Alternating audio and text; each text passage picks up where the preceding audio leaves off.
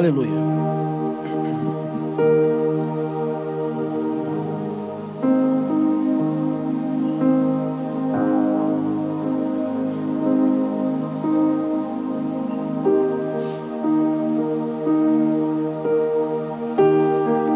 O nosso culto, ele não pode ser um culto de Caim, ele tem que ser um culto de Abel. Quando eu falo culto de Caim, é um culto que o Senhor não recebe. O Senhor não tem prazer no culto. Nosso culto não tem que ser uma programação, tem que ser algo assim de Deus. Até mesmo as canções que nós cantamos não pode ser de qualquer jeito. Da maneira com que oramos. Porque senão a gente vive numa mesmice e não tem resultado. Olhe para mim, tem que ser diferente. O diabo quando ele ele, ele, ele arma a sua estratégia. O diabo, quando ele arma a sua estratégia contra a vida de alguém, ele não pensa duas vezes, ele aterroriza, ele faz a pessoa ficar cega, ele tampa os ouvidos da pessoa. Nós lemos o Salmo 23, o Senhor é e nada, nós vamos olhar Deus como pastor. Olhando Deus como pastor, nós nunca vamos entender se nós olharmos como hoje. Porque o pastor de ovelha, ele não passa um tempo com a ovelha, ele mora no meio delas. Ele vive com elas. E Deus, como pastor, Ele é aquele que vive no nosso meio. Segunda coisa, Ele é o Deus que cuida. Ele é o Deus zeloso.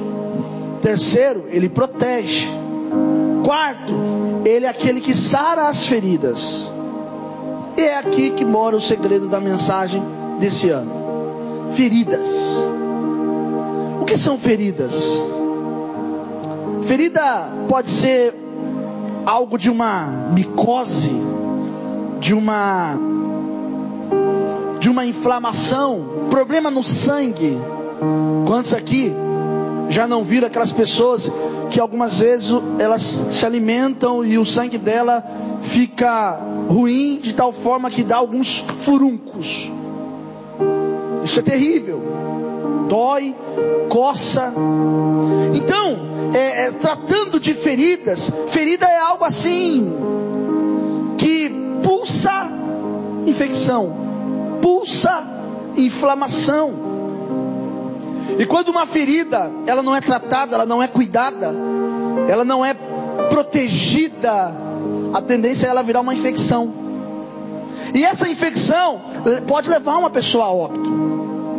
Por exemplo, uma pessoa que tem um problema de diabetes, se ela tem um corte ou uma ferida, aquilo se torna algo tão terrível que faz com que ela possa perder uma perna. Olhe para mim e preste bem atenção no que eu estou dizendo. Muitas pessoas não sabem, mas eles têm uma ferida dentro deles. Uma ferida que foi ocasionada por um processo de separação, por um nascimento. Por exemplo, o processo maternidade. Mas, por exemplo, acho que está dando uma microfonia aqui. Ó. Por exemplo, quando há muitas mulheres que o período da sua vida é, é, da sua gestação, acontece coisas. Eu falo isso e eu sempre vou ter que usar a minha própria casa. Não existe exemplo maior do que a minha própria casa. Minha esposa, quando ela esteve no período de gestação, eu via que algumas coisas mudavam. O humor muda, a sensibilidade muda. A mulher, por exemplo, fica mais chorona, são processos. E às vezes acontece muito disso. Que a mulher, quando ela está no período de gestação, ela se torna tão sensível que mesmo depois daquele processo que nasceu aquela bênção que é a, a criança, ela continua com o processo daquela ferida. E a gente fala assim: ah, isso não é nada, isso é bobeira, isso é besteira, frescura. Levanta a mulher, que história é essa? Seja forte, seja forte, seja forte, né? Seja forte. Olhe para mim e preste bem atenção. O processo que eu quero ministrar nessa noite do resgate tem a ver com ferida. No livro de Jó, Colocou aqui para mim? Deu certo? Aqui, desculpa. 2024, o ano do resgate. Repita comigo, diga em 2024. Mais uma vez, dia 2024 é o ano do resgate. Amém. Vamos aplaudir ao Senhor Jesus. Agora vamos lá. Vamos lá. No livro de Jó, capítulo 5, versículo 18, diz assim: Pois ele faz a chaga, a ferida, e ele mesmo a liga. Ele fere, mas as suas mãos também curam. Mais uma vez. Pois ele faz a ferida, e ele mesmo a liga. Ele fere, mas as suas mãos também curam. Quando Jó ele fala desse texto, ele está no auge de uma calamidade, no auge de um desespero. Quando Jó ele fala desse texto, ele fala de algo tão profundo algo tão profundo que ele estava passando que somente ele sabia. Existem pessoas que falam assim, mas é que as pessoas, eu, eu entendo quando dizem que não te entendem, porque tem coisas que só você entende. Quem está de fora nunca vai entender. Eu nunca vou sentir a sua dor, eu nunca vou sentir o seu problema, porque eu estou fora dele. Não tem como. Mas eu tenho um um remédio que pode resolver o seu problema. Quer resolver nessa noite? Diga amém. Então vamos lá.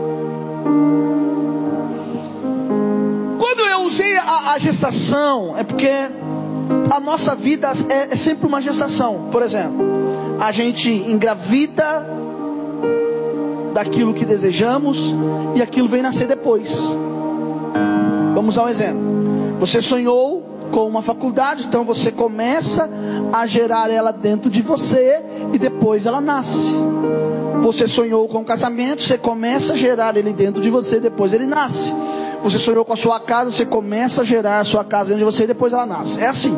Então, preste bem atenção no que Deus está falando. O processo da gestação causa em nós alguns sentimentos. Choro, tristeza, são sentimentos. Talvez minha mulher não era de ficar chorando. Talvez algumas, mas outras eu já vi. Já vi muito disso. Como pastor na igreja. Então são processos. São processos. E aí o que acontece?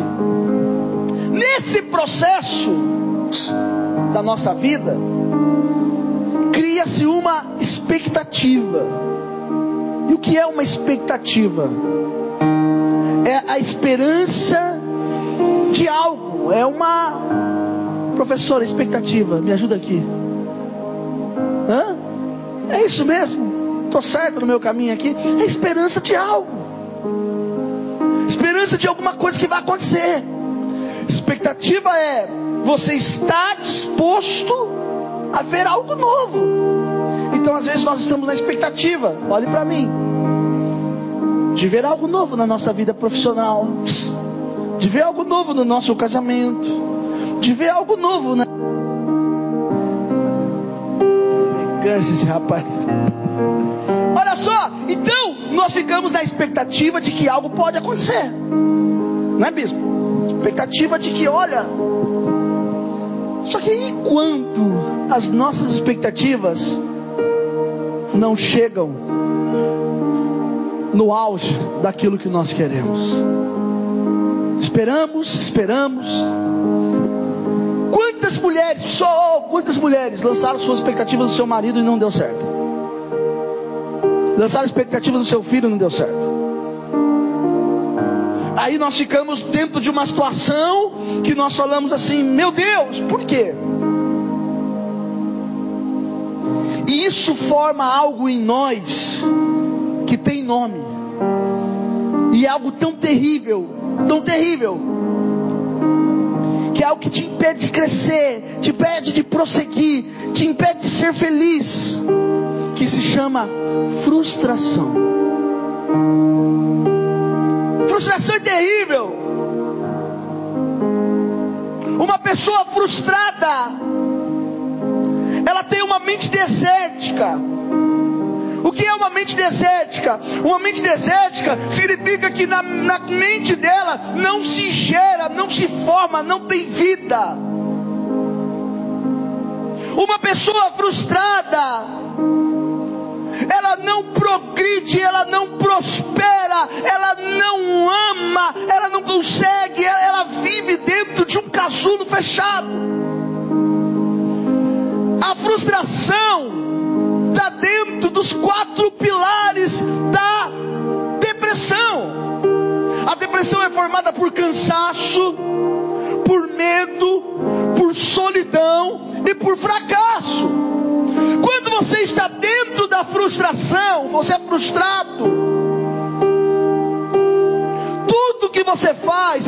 uma roupa nova hoje. Parece que amanhã aquela roupa ela envelhece antes do tempo. Nossa, eu comprei ontem, rasgou aqui, ó. Isso é frustração. Mas nós temos que vencê-la. Porque a frustração é uma ferida. E essa ferida ela tem que ser curada. Vamos lá. Na virada do ano eu pedi para que a irmã Marcinez, missionária Marcinez, cantasse aquele cântico Daniel. Lembra daquela canção? Né? Fala Daniel, né? O que vais fazer? Aí ele diz: Eu tenho uma cova. Então, olha só. Eu peguei essa história, esse cântico de Daniel, entrou dentro de mim, dentro do processo de frustração. Continua tocando, Carol, não para não. Do jeito que você estava. Isso. E aí o que, aconteceu? Presta atenção, ó. Capítulo 6 de Daniel. Daniel era um servo fiel do Senhor. Servo fiel. E as pessoas se incomodavam com aquela. Ele orava todos os dias, três vezes. E quando ele dobrava-se para orar, de longe eles enxergavam ele orando. E as pessoas tinham que arrumar alguma ocasião, algum problema com Daniel. Então Daniel ele passa pelo processo da injustiça.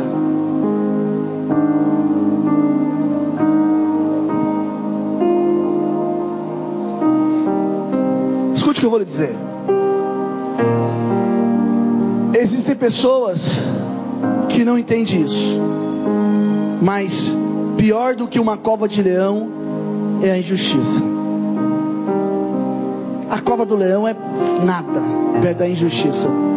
Porque a injustiça ela traz algo terrível. Como que acontece uma injustiça, gente? Hã?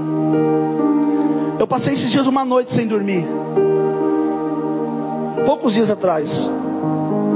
Era quatro, era cinco da manhã, eu virava de um lado para o outro e não conseguia dormir. Por causa de injustiça. Porque a injustiça, ela é gerada por um ato de acusação contra você. E ela te condena, sendo que você é inocente. Não, você está errado. Não, você está errado. Isso é injustiça. Daniel, vamos arrumar alguma coisa contra ele. Não acharam nada, tá? Sabe o que vão fazer? Já sei. A única forma de nós conseguirmos é fazer com que ele se renda deixando de fazer o que ele faz para o seu Deus. Vamos tocar no seu Deus, porque se nós tocarmos no Deus de Daniel, as coisas vão mudar. Quando eles vão, eles causam a injustiça. E para a injustiça, olhe para mim, existe uma coisa que se chama balança. Você não entendeu? Pega isso aqui comigo agora, pessoal. Aqui, pega isso aqui para mim. Deus está dizendo que na injustiça que você sofreu, a balança de Deus está descendo nesta noite. Não, pastor, só está falando besteira. Ah, é? Então, peraí, deixa eu, deixa eu ver se é besteira. Capítulo 31, verso 6. Deixa eu ver se é, se é besteira. Pesa-me, Deus, em balanças fiéis, e conhecerá a minha integridade. Então, não estou falando besteira. Daniel, quando ele passa pelo processo da injustiça, a balança desce e pesa. Daniel, resolvendo o problema de frustração, ele passou o medo. E tem muitas pessoas que o medo os deixa frustrados. O medo leva eles a serem frustrados. Eu não fiz isso com medo e agora me arrependo. Se tivesse feito, tinha dado certo. Quantas coisas você deixou de fazer por causa do medo?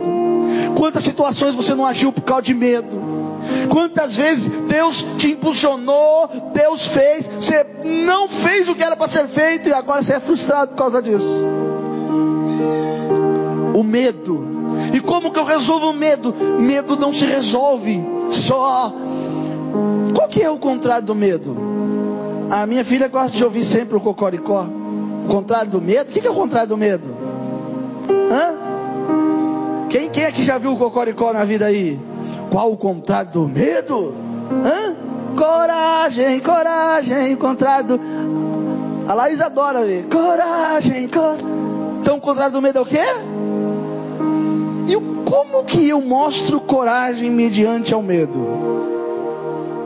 Hã?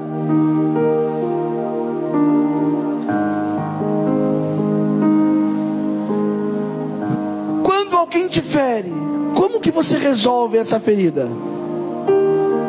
Hã?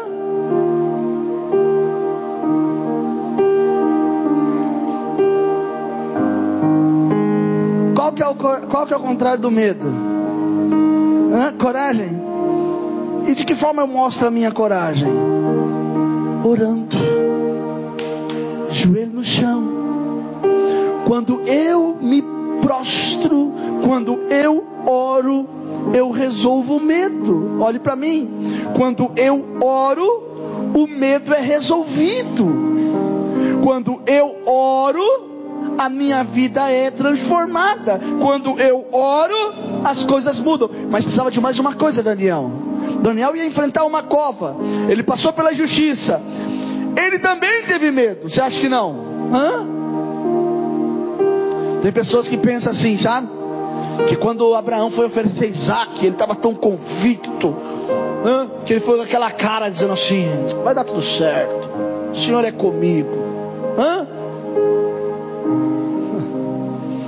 Eu imagino que o caminho de Abraão até Moriá foi o caminho mais difícil e mais longo da sua vida. Ei, sou, oh, irmão. O caminho de Abraão da onde ele estava até o Moriá foi o caminho mais longo e mais difícil da sua vida. Você acha que ele não sentiu medo? Que ele não sentiu a pressão? Que ele não sentiu o negócio ficou complicado? Mas mediante a esse processo de frustração, Daniel tinha que ter uma coisa que chama convicção. Convicção. E a convicção, um dia, bispo me perguntou uma coisa. Não sei se ele vai lembrar, acho que vai sim. Ele falou assim: por que, que os demônios obedecem o Senhor de uma forma e o outro pastor que tinha aqui era diferente? O Senhor fala mão para trás, ele... o outro queria lutar com o demônio, né? Ficava aquela luta intermediária. E aí, ficou isso, né? Ele, ele fez essa pergunta. E a resposta não é porque eu tenho 26 horas de oração no dia. Que não tem como. Porque o dia é 24. Pois é, mas tem gente que é assim. Ele até aumenta a hora do dia. Tão, tão, tão de oração que é. Não é porque eu tenho uma vida, é, é, ó, eu sou aqui, ó, eu vivo um, de, num, num esconderijo de santidade. Não, não é isso. O segredo de que os demônios me obedecem está baseado numa coisa que se chama convicção, fé. O Senhor falou de um, de um para um homem assim, ó. Se disser para o monte, sai daqui, vai para lá. Se tiver fé do tamanho de um grão de mostarda, isso acontece. A convicção é fé. A ferida da sua vida, o problema, você só vai aprender a resolver, a não viver com a frustração, quando você tem fé, quando você tem convicção. Daniel, injustiça, Deus pesou a balança e disse: Pode ficar tranquilo que eu vou, eu vou ser justiça na sua vida. O que aconteceu com aqueles homens que acusaram Daniel? O que aconteceu com eles? Foram lançados na cova dos leões. Sim ou não? Sim ou não? O que, que os leões fizeram com aqueles homens? Ei, irmão, em nome de Jesus, essa mensagem é para o ano. Segunda coisa, Daniel teve medo, mas Daniel continuou orando. E quando você ora, Deus resolve. Daniel tinha convicção. Enquanto Daniel estava na cova, até a canção que a Marci cantou aqui falava: Pode dormir, Daniel, faz do leão o seu travesseiro. É a convicção que vai gerar em mim um milagre extraordinário e eu vou vencer essa frustração. Eu não serei frustrado. Antes, o Senhor fará um milagre extraordinário na minha vida o diabo é sujo, ele fica falando na sua mente: Não, olha aí, tá vendo? Você já perdeu. E, e tem gente que vai dando ouvido à voz do diabo. Eu estava no aniversário da, da, da, da neta do, da bisneta do bispo. E toca meu telefone, chamada de vídeo. Eu olhei e falei, nossa, de vídeo. Não vou atender não. Mas depois aquilo me incomodou. Falei, ninguém me chama por chamado de vídeo à toa. Ah, chamou de novo, eu, pô, entendi. Era uma pessoa de longe. E falou assim: Olha, pastor, eu estou com um problema aqui. A minha filha está endemoniada. Falei, mas nós estamos a aproximadamente duas horas e meia de distância. Para eu chegar até ela, onde ela estava, acho que deve dar mais, deve dar umas três horas e meia. Ele já estava com ela por vídeo. Demônio manifestado do outro lado. Ela falou assim: Nós estamos por vídeo com ela aqui. O senhor quer falar com ela? falei: Com ela não vou falar. Bota esse demônio aí para eu ver. Aí ele falou assim pro demônio: assim, Olha aqui, demônio. Eu tenho um amigo aqui. Vê se você conhece. Quando colocou para ele, falou assim: Ah, isso aí eu não quero saber dele não. Porque o dia que ele foi na sua casa, ele me expulsou daí. Isso é convicção. Isso é convicção. que faz os demônios saírem é a convicção, é a fé, é a certeza. Irmãos, tem uma coisa que o diabo odeia: é um crente que tem fé, um crente convicto, um crente certo, um crente que acredita no extraordinário do Senhor. Convicção. Daniel estava convicto de que Deus iria resolver seu problema. Abraão estava convicto, sentindo todos os sentimentos, mas convicto de que Deus iria resolver o seu problema. Eu quero dizer uma coisa para você nessa noite: Deus vai resolver o seu problema. Não vou dizer mais uma vez: Deus vai resolver o seu problema. A frustração não venceu Daniel. Daniel venceu a frustração. Sadraque, Mesaque e Abidinego. Já ouviram falar deles? Três príncipes. E no capítulo 3 de Daniel, certos homens queriam a destruição desses príncipes. E aí armaram uma situação em que todos teriam que se prostrar diante da imagem de um homem. E acusaram Sadraque, Mesaque e Abidinego, que não se curvavam. Eles não faziam o quê? Não o quê? Quer vencer a frustração? Você não pode se curvar diante desse demônio. Irmão, eu vejo gente que tem medo, não toma uma atitude. Ah, o diabo entrou na minha casa. Ai, meu Deus. Ai, Jesus. Ai, Jesus. Hã? Daqui a pouco ele está até aqui assim, ó.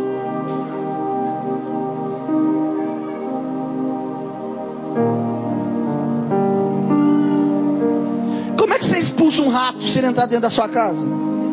Gritando? Ai, ai, ai. É assim? É assim, bispo? Dá um cabo de vassoura que eu vou resolver esse problema. Não, não é? Hã? O Marcelo corre. Ai, Rafael, cada uma, vou te falar. Como é que você bota para correr um, um, um Ah lá. Meu Deus do céu. Sai correndo. Como é que faz com os obreiros desses, hein, bispo? Passa a mão no cabo. Opa! Hã? Hã? Se um bandido entrar dentro da sua casa, como é que você expulsa? Não fala o que é, Marcelo. Marcelo fica rindo já. Se um bandido entrar, como é que você vai expulsar ele? Hã? Hã? Você tem que ter uma reação, sim ou não? Sim ou não? Você vai falar para ele, por favor, saia da minha casa. Hã? Não, por gentileza, tira a mão do que é meu. É assim que você vai falar? Ó, oh, sabe? Tem gente que é educada para falar com o diabo. Olha aqui, diabo. Hã? Saia. Hã? Você não pode ser desse jeito, irmão. Você tem que mostrar força. Você tem que mostrar não agressividade, mas autoridade.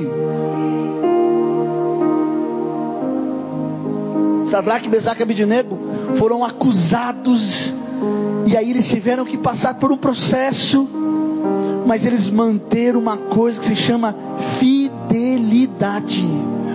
Quando você tem na sua vida fidelidade, você pisa na cabeça do diabo. Quando você tem na sua vida fidelidade, você pisa na cabeça do diabo. Não faz muito tempo nós sofremos aqui. E eu estou vendo reflexos disso, sabe? Várias vezes eu converso com a minha esposa, minha esposa, um temperamento um pouco diferente do meu, já é aquele temperamento mais quente, o meu é mais brando, né? Você fala, mas por quê? Porque eu sei da minha fidelidade, da minha integridade diante de Deus. Eu sei que o meu redentor vive. Eu sei que Ele é poderoso para mudar toda e qualquer situação. Sofre, sofremos, dói, dói, chateia, chateia, mas é a minha fidelidade ao Senhor que vai fazer com que aqueles que me lançaram na cova, eles não vão ver, mas lá estará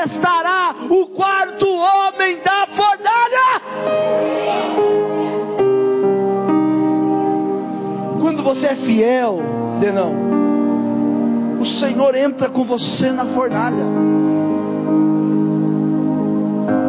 Talvez ela possa estar sete vezes mais quente, igual estava essa.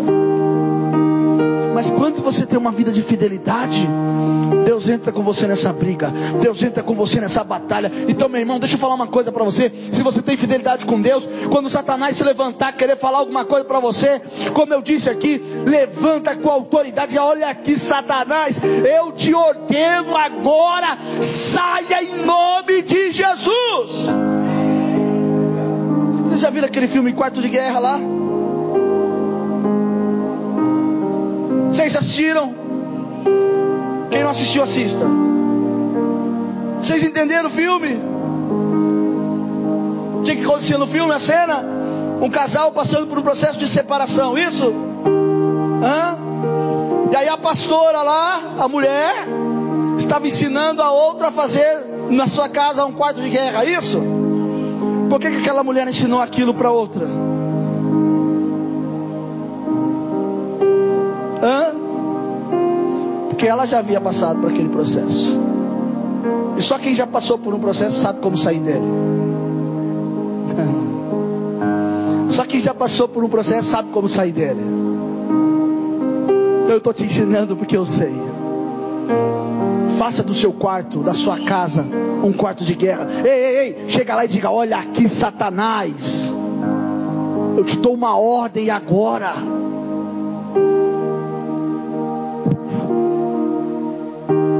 Eu te dou uma ordem agora. Sai da minha casa, sai da vida do meu marido, da minha esposa, dos meus filhos, dos meus negócios. Ei, irmão, o que falta para você é você entender que se você tem fidelidade com Deus, você tem autoridade. Se você tem autoridade, vai para cima. Não entendeu? Eu disse que se você tem fidelidade com Deus, você tem autoridade. E se você tem autoridade, vai para cima, porque o Senhor te dará a vitória. Olha só. Pressão. Olhe para mim. Estou pregando aqui. Tem vários demônios lá fora furiosos que estão perdendo. Às vezes você entra dentro de uma pressão.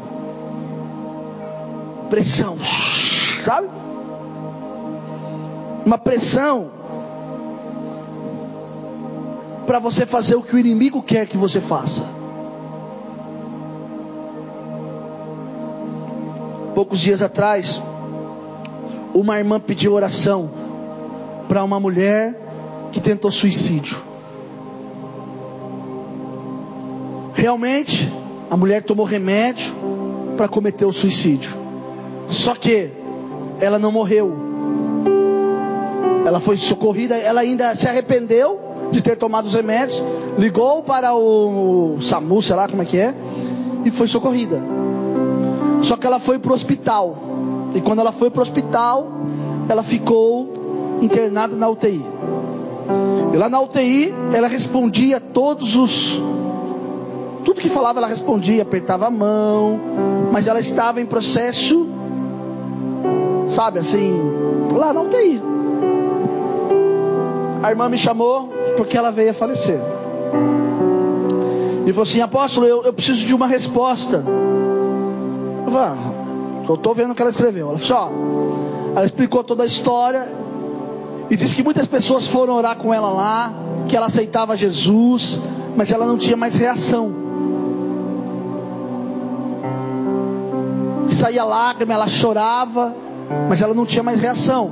Ela falou assim: realmente ela se arrependeu do que ela fez, mas ela morreu. O que o Senhor tem para dizer sobre isso? Eu falei: nada. Como assim? Ela foi para o céu ou para o inferno? Eu não posso dizer nem que ela foi para o céu, eu não posso dizer nem que ela foi para o inferno porque quem julga isso é Deus. A Bíblia diz que até mesmo os loucos darão conta, não darão conta, pastor Dala? Os loucos darão conta. Mas eu não posso dizer. Como é que eu vou decretar salvação e, e, e inferno para alguém? Mas pelo fato que você está falando, é possível. Quem somos nós para julgar?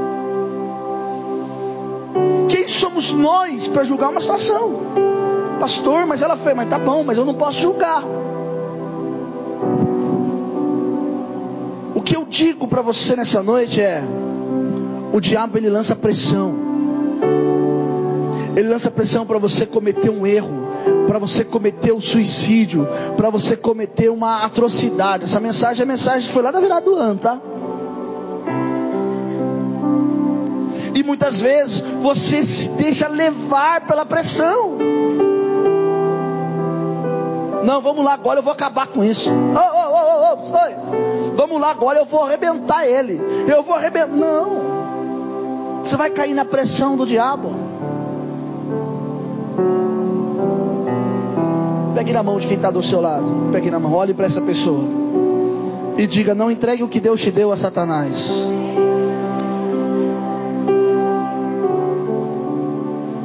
Olhe para mim agora. Vai embora, está entregando para Satanás. Me deixa, está entregando para Satanás. Não entregue o que Deus te deu a Satanás. Pega o que Deus te deu, é seu. Ninguém pode roubar o que Deus te deu. Deus está falando com você.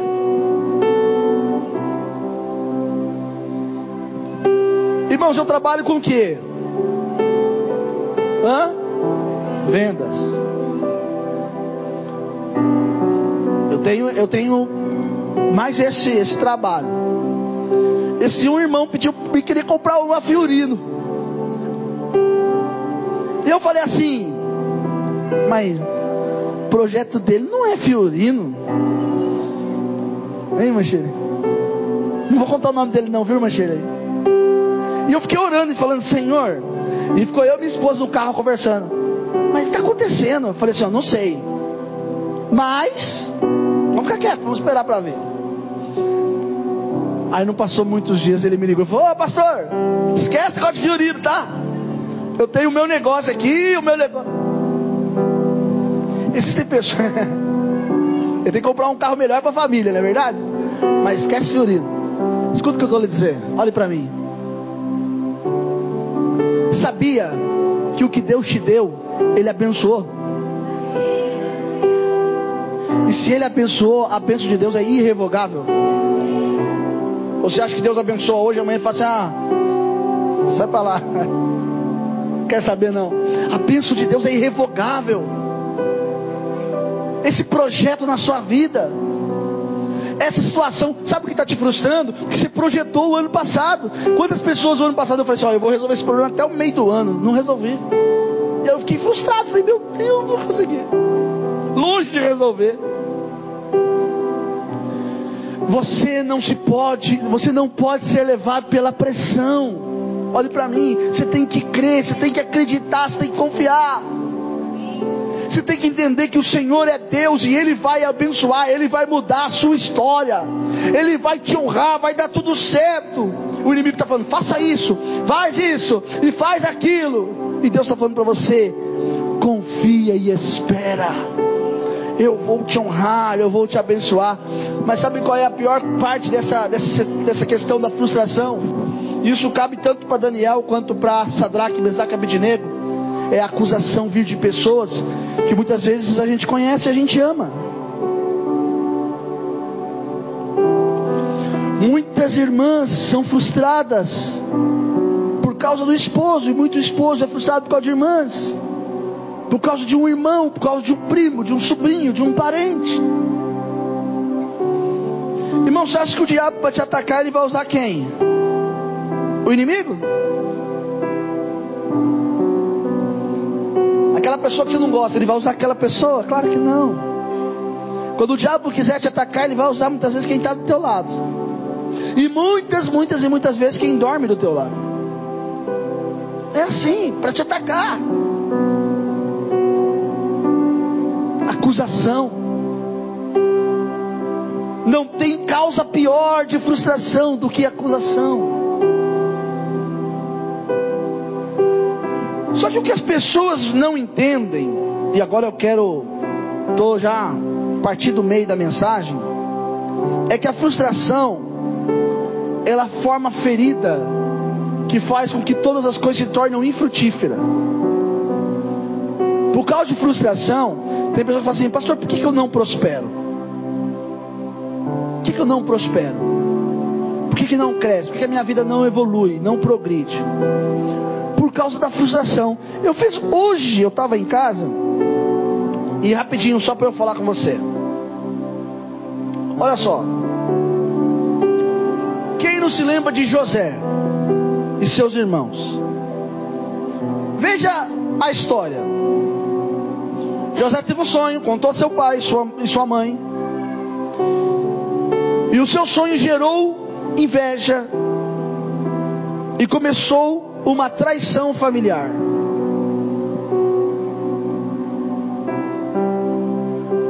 Dentro desse processo de inveja e traição familiar, esse menino ele vai levar alimento para seus irmãos. E quando ele vai levar alimento para seus irmãos, ele está no caminho levando alimento para seus irmãos. Seus irmãos pegam ele e o lançam numa cova. Está na cova, seus irmãos ficam ali fora pensando o que vai fazer com ele, porque eles queriam matá-lo. Eles não queriam vender José. A ideia era matar. Um de seus irmãos fala: Não, vamos fazer isso, para que o sangue dele não caia sobre nós. E o nosso pai não se entristeça ainda mais. Nesse exato momento passava-se um um homem que comprava escravos.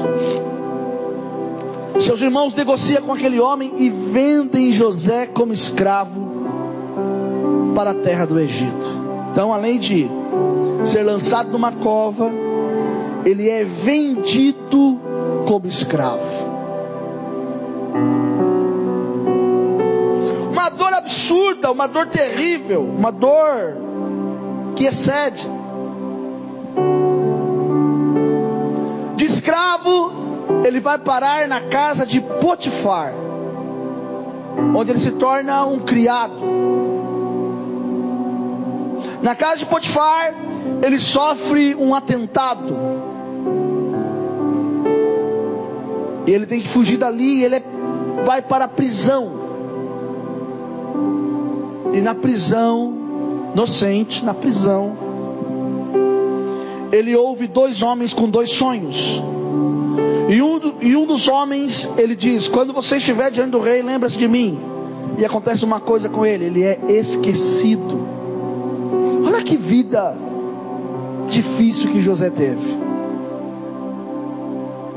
E depois de muito tempo, que aquele homem saiu da prisão, certa feita o rei tem um sonho, e quando ele vai servir o rei,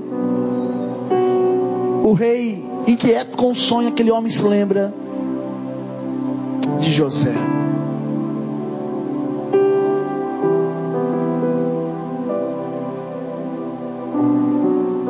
Quantos querem uma mudança na sua vida? Diga amém. Mas você viu a trajetória de José? Olhe para mim. Isso aqui é importante, olhe para mim. Está disposto a passar por tudo? Ou não? Ou você quer simplesmente que Deus vá lá e faça assim para você? Preste atenção no que eu vou dizer. Existe algo muito importante nesse período se chama oportunidade. Oportunidade. Quando José esteve diante da oportunidade de discernir o sonho de, de Faraó, ele não pensou duas vezes e disse: Eu estou aqui. Você sabe o que é discernir um sonho? O que é discernir um sonho? Só tem um sonho para me contar. O que é discernir um sonho? Já ouviu falar que é um dom? Discernir sonho é dom, amém? Então, como é que discerne um sonho?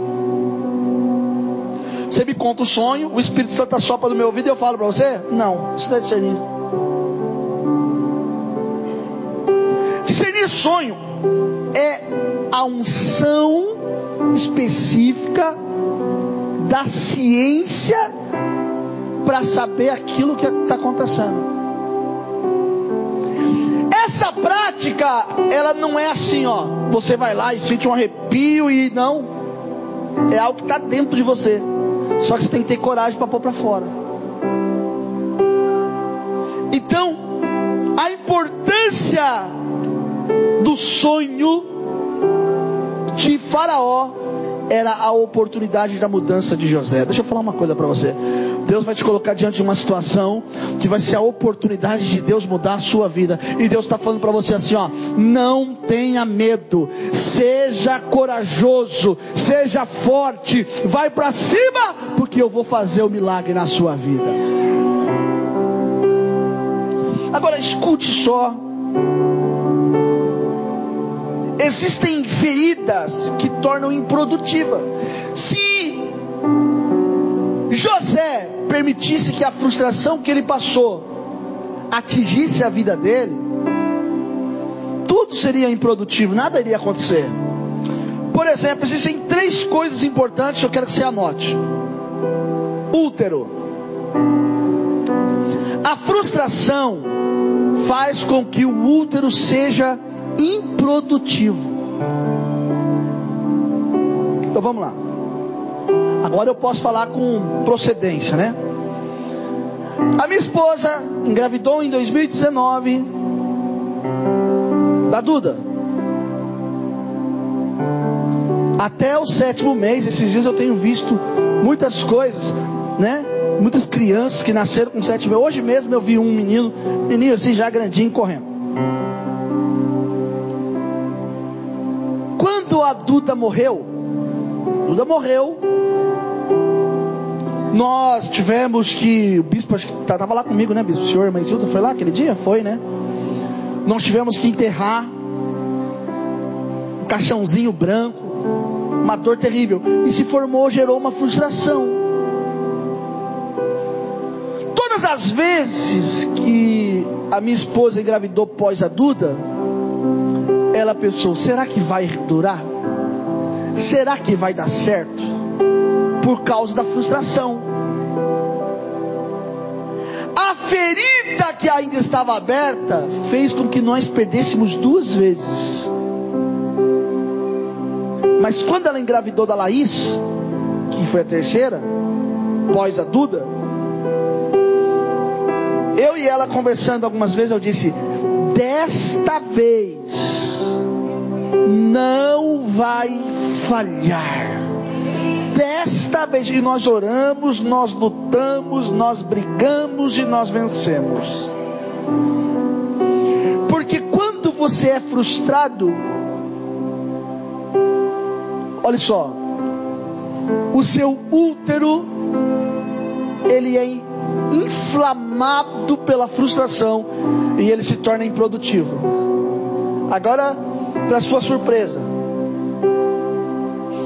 quando eu, se eu me permitir ficar frustrado, o útero que é visitado não é o da minha esposa, é o da minha mãe. E essa frustração faz com que o mal esteja sobre a vida da minha mãe, das minhas irmãs e de suas descendências. Está aqui entendendo, diga amém. Falei que é um negócio meio louco de se entender, mas presta atenção. Quando há frustração na sua vida, na vida do seu pai e de sua mãe também há. Enquanto Jacó não viu José, sua vida foi uma vida amargurada, triste, angustiada. O pai do Léo faleceu. Depois que o pai do Léo faleceu, a avó do Léo nunca mais ela teve uma vida normal. Ela morreu numa enfermidade terrível. A vida daquela mulher acabou por causa da frustração. A frustração ela fere o útero. E quando não fere o útero pessoal, quando uma mulher não é ferida pelo seu útero, ela fere o útero do, da sua mãe e o processo do seu pai e da sua mãe. Então quer dizer o que? Quando eu tenho frustração na minha vida, a frustração ela busca toda toda a área familiar para destruir, para acabar, para arruinar. É. Quer um exemplo disso? Ana. Ana era frustrada. Enquanto ela era frustrada, ela não podia gerar. A frustração de Ana fazia com que ela se tornasse estéril. A ponto do seu marido falar assim: Foi o Senhor que te fez assim, não eu. O que, que Ana fez? Ana foi para os pés do Senhor, orou ao Senhor, enquanto Ana estava orando, Eli, lá o sacerdote, liberou aquela palavra, ela pegou a palavra e ela foi fazer o que tinha que ser feito. Irmãos, olhe para mim e preste bem atenção. Preste bem atenção. Eli, o sacerdote, era um camarada torto. Não tinha procedência com Deus, sabe? A minha pergunta para você: o que foi que fez Ana gerar? A palavra de Eli? Ou a fé e a convicção dela? Porque ele disse, ó, que o Senhor conceda, ele, ele ainda foi bem claro, que o Senhor conceda a tua petição. Ela foi lá e tomou posse daquilo e falou: Não, é meu, agora ninguém rouba.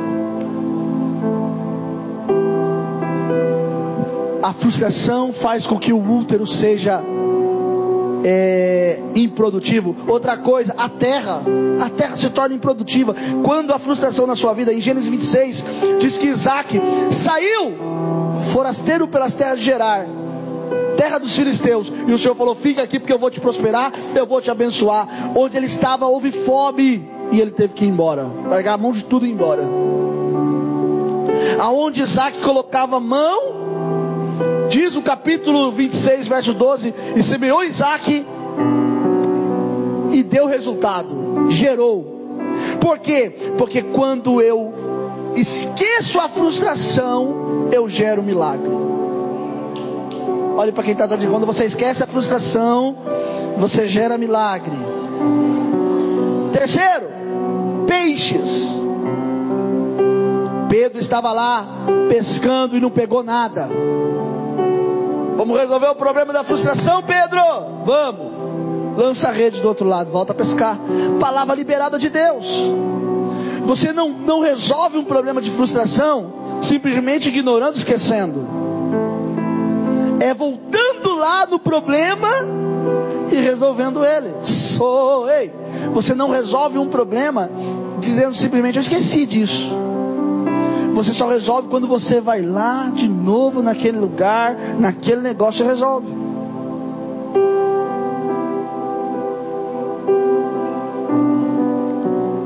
Muitas e muitas vezes as pessoas elas são presas em sentimentos. Presas em processos e vivem enfermo. Olha só, havia um filho que tinha que pedir, pedido, pedir perdão para o pai, mas o pai morreu. O pai morreu e esse filho queria pedir perdão. E ele vivia com aquela. Várias vezes ele falou assim: Ah, Senhor, que eu quero liberar perdão. Mas ele tinha que pedir. E ele não sabia como fazer. Aí o pastor pegou na mão dele e falou assim: Vamos comigo num lugar. Levou ele num lugar. Sabe aonde? No cemitério. Ele falou: Peça perdão para o seu pai agora. Aquilo se tornou um estrondo. Mas quando ele colocou para fora, o problema dele foi resolvido. Dá para você entender? Existem coisas que você tem que pôr para fora para que sua, o seu útero, a sua terra e os peixes não sejam improdutivos. Agora eu estou encerrando. Como eu vou olhar para as minhas frustrações? É simples. Primeiro,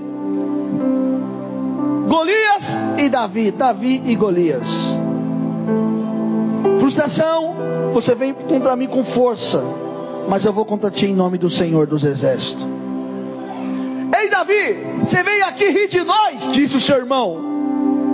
Davi, não, eu vim aqui com a convicção de que o Senhor é comigo. É isso que tem que ter na sua vida. Segundo, Senaqueribe e Ezequias. Quem pensa que você é? Pensa que o seu Deus vai te salvar ou Ezequias? Rei Ezequias, rei de Judá, desesperado, temendo, com medo. Senaqueribe, um rei poderoso, cheio de força, dizendo que ia destruir o povo de Judá, o povo de Israel. O Senhor levanta Isaías e profetiza e diz assim: Ó, diga para Ezequias: esse tal aí que se levanta contra você, porei um anzol no seu nariz, um freio na sua boca, e todos saberão que eu sou o Senhor da sua vida. Então, como é que eu tenho que olhar para Senaqueribe? Senaqueribe, você é um gigante vencido. Ah, mas olha, a história, a sua história, ela acabou de mudar porque ela se bateu com o meu Deus. O meu Deus é poderoso para mudar essa história. Faraó Israel. Faraó segurou o povo, segurou porque o Senhor endureceu o coração dele, não porque ele queria.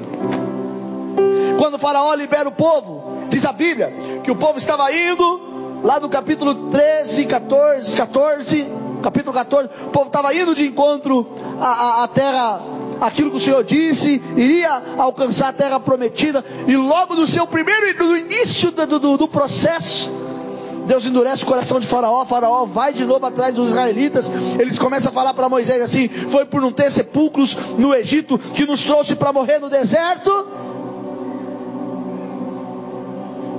O Senhor fala o que para Moisés? Diga ao povo que marche. Você não vence uma frustração preso. Você não vence uma frustração amarrado. Quer vencê-la? Marcha, vai para frente, esquece. Continua. Ah, mas eu continua.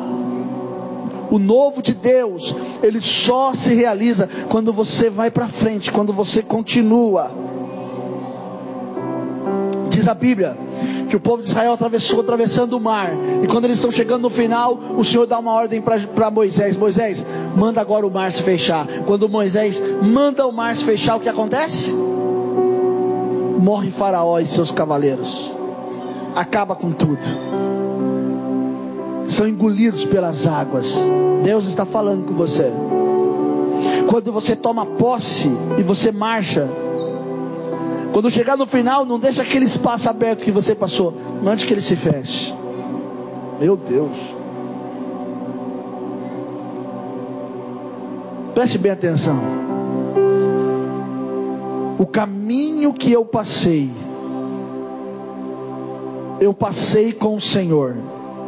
E se o meu inimigo vem pelo caminho que eu passei, eu ordeno que esse caminho se feche agora, em nome de Jesus.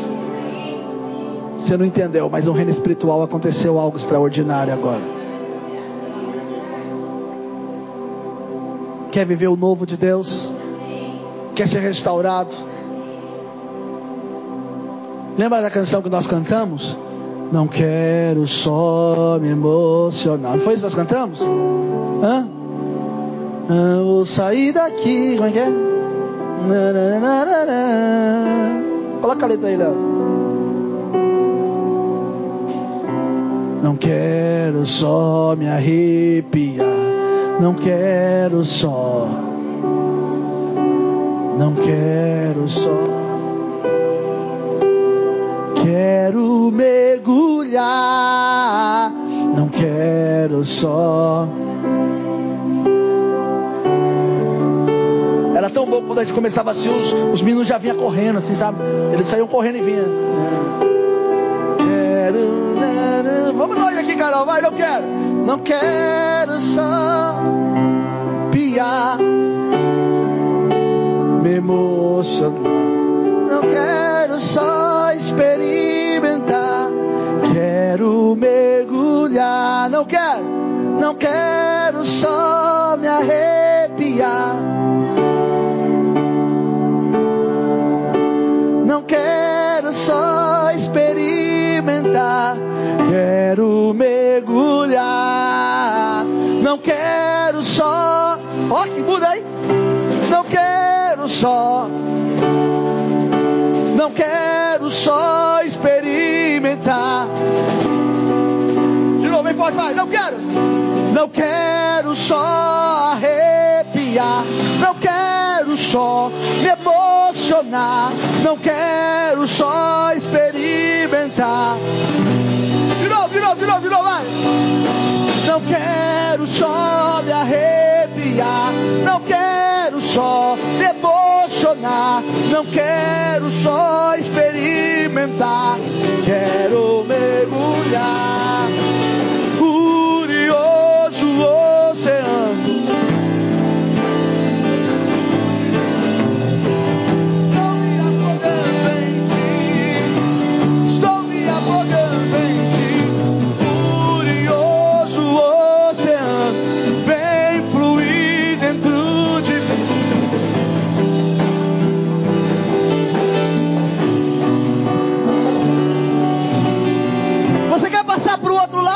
Da história? Sim ou não? Faça assim comigo, assim, ó, nos seus olhos. Faça nos seus olhos assim, ó. Coloca a mão. E tira. Diga comigo assim, a partir de agora, todo olhar de frustração, eu estou arrancando agora da minha vida tudo aquilo que se torna uma visão frustrada, acaba agora, porque eu vou viver o novo. Diga, eu vou viver o novo. E o primeiro passo para isso é que eu estou me esquecendo das coisas que para trás ficam e eu prossigo para as que estão diante de mim. Agora olhe para mim. Filipenses 3, 13 e 14. Paulo diz: ah, Não vou ter alcançado que eu seja perfeito, mas eu prossigo para o alvo. E o segredo é, esquecendo-me das coisas que para trás fica, vou olhar para a questão diante de mim. Você precisa de uma experiência. O resgate começou hoje. Eu estou enxergando pessoas aqui. Já viu quando o SAMU vem, coloca a pessoa naquele negócio, fica todo lá, bota aqui e tal. Lembra, Ivanildo, que você passou por isso, colocou o negócio? Né? Ivanildo, saiu do carro do Léo, lembra, Léo? Todo duro lá, todo. Deus está falando para você assim, escute o que eu estou lhe dizendo. Hoje você está passando, Deus está tirando você da dor, Deus está tirando você do problema, Deus está tirando você da situação difícil, Deus está tirando você dessa angústia, tirando você desse medo, para você viver o extraordinário de Deus sobre a sua vida.